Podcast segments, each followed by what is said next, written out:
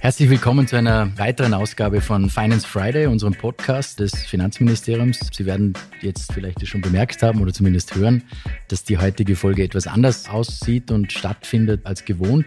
Diese Woche werde nämlich ich in die Rolle des Moderators schlüpfen und meinem Gast, Digitalisierungsstaatssekretär Florian Durski, einige Fragen stellen.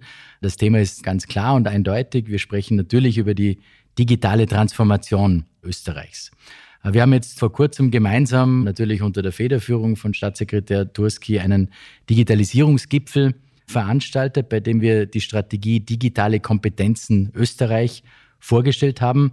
Und deswegen gleich die Einstiegsfrage natürlich. Warum sind diese digitalen Skills, Digital Skills so wichtig? Wo siehst du in Österreich auch den größten Handlungsbedarf, den wir haben?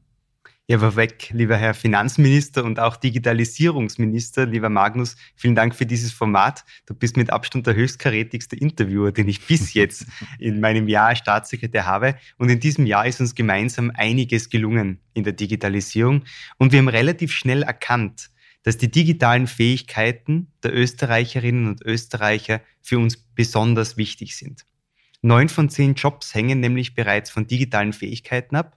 Und wir haben eine Untersuchung gemacht, wo wir draufgekommen sind, dass 30 bis 40 der Österreicherinnen und Österreicher noch zu wenig von diesen digitalen Kompetenzen haben. Da sind wir europaweit unglaublich gut, unter den besten Ländern. Aber das ist nicht unser Anspruch, sondern wir wollen uns gerade auf diese Transformation die jetzt in der Wirtschaft passiert, wo immer mehr Digitalisierung Platz greift, wo digitale Fähigkeiten immer wichtiger werden, besonders darauf einstellen und insgesamt diese digitalen Fähigkeiten in der Bevölkerung heben. Und das ist das grundlegende Ziel auch unserer gemeinsamen digitalen Kompetenzoffensive.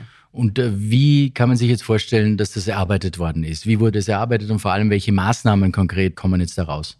Wir haben uns im Februar, wo wir das gestartet haben, drei zentrale Ziele vorgegeben. Einerseits sollen bis ins Jahr 2030 alle Österreicherinnen und Österreicher über digitale Fähigkeiten verfügen, beziehungsweise wollen wir ihnen die Ausbildungen dazu zur Verfügung stellen.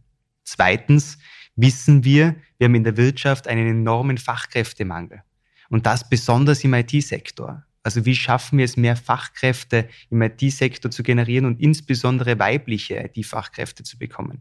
Und drittens, wir wollen Standards schaffen bei digitalen Fähigkeiten. Das waren die grundlegenden Ziele. Darauf aufbauend hat es jetzt einen monatelangen Prozess gegeben, gemeinsam wirklich in einem österreichweiten Schulterschluss mit den Sozialpartnern, mit den Bundesländern, mit Vertreterinnen und Vertretern von den Senioren. Und ich bin auch sehr stolz darauf, dass wirklich alle Sozialpartner daran teilgenommen haben. Die Arbeiterkammer, der ÖGB, die industriellen Vereinigungen, um gemeinsam an diesen Zielen zu arbeiten. Daraus ist eine Strategie entstanden und wir haben vorweg ja bei dieser Strategie bereits gesagt, wir wollen nicht ein neues Papier haben, was dann in der Schublade liegt, eine große Strategie, auf die wir uns irgendwann berufen können, sondern wir wollen ganz konkrete Maßnahmen drinnen haben. Und das ist Gott sei Dank auch passiert.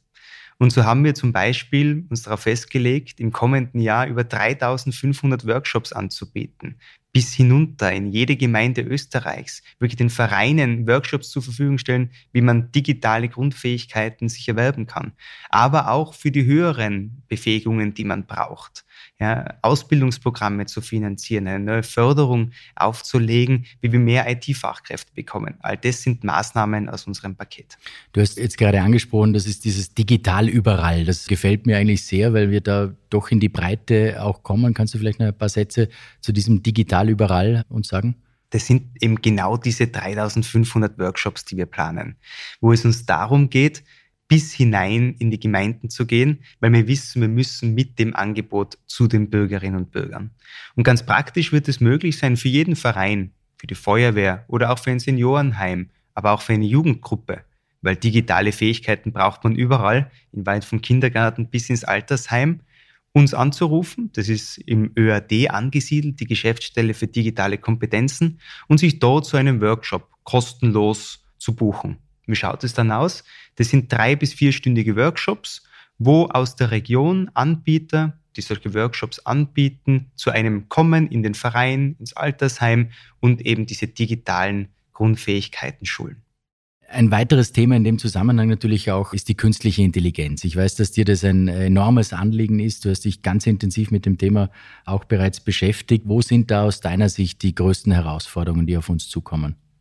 Künstliche Intelligenz ist als erstes einmal wie die gesamte Digitalisierung eine unglaubliche Chance für unsere Gesellschaft und speziell für Europa und Österreich. Und ich sage immer, es wird maßgeblich entscheidend sein, wie wir diese Chancen der Digitalisierung und künstlichen Intelligenz nützen wenn wir weiterhin auch wettbewerbsfähig sein wollen, als Wirtschaft, wenn wir weiter Wohlstand in unserer Gesellschaft erhalten wollen und am Ende des Tages auch unser Sozialstaat erhalten wollen, weil niemand weiß das besser wie du. Es braucht, wenn man Ausgaben hat, auch die entsprechenden Einnahmen. Und das kann nur funktionieren, wenn unsere Wirtschaft, unsere Gesellschaft weiterhin wettbewerbsfähig ist. Und da ist auch die künstliche Intelligenz ein ganz besonderer Aspekt, wo wir merken, da passiert jetzt ganz, ganz viel. Und auf diese Herausforderungen der Wirtschaft müssen wir uns einstellen. Was sagst du zu den Sorgen, die sicher viele Menschen auch haben, dass künstliche Intelligenz ihre Zukunft am Arbeitsmarkt auch in gewisse Gefahr bringt?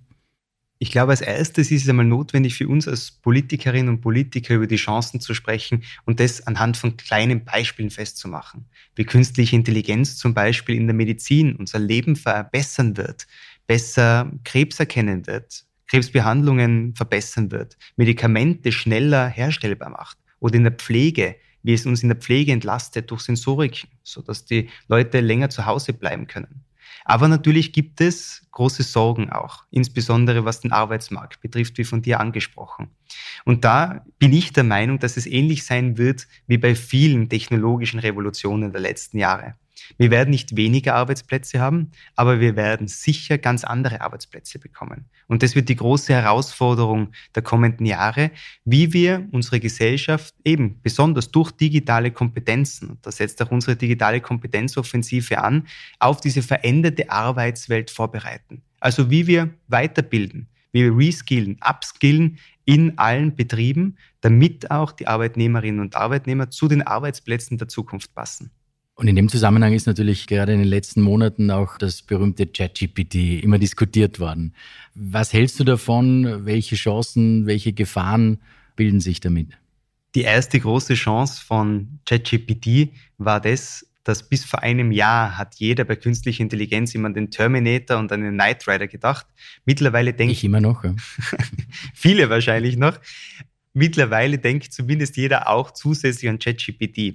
Und das hat den großen Vorteil, das kann jeder ausprobieren. Jeder kann in diese Chatmaske eingeben etwas und kann sich anschauen, was künstliche Intelligenz eigentlich zumindest in diesem Bereich ist.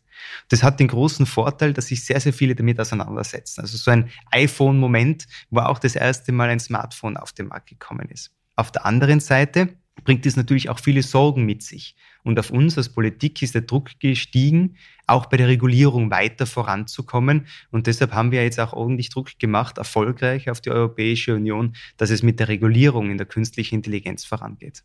Also Terminator und Knight Rider haben noch keine Regulierung mit sich gebracht, aber ChatGPT wird es.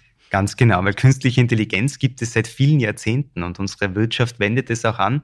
Aber jetzt durch ChatGPT ist es auch in das Bewusstsein der gesamten Gesellschaft gerückt. Vielen Dank fürs Zuhören. Das war der erste von insgesamt zwei Teilen, in denen Finanzminister Magnus Brunner mit dem Digitalisierungsstaatssekretär Florian Turski über die digitale Transformation Österreichs spricht. Der zweite Teil folgt nächste Woche. Bis dahin, alles Gute.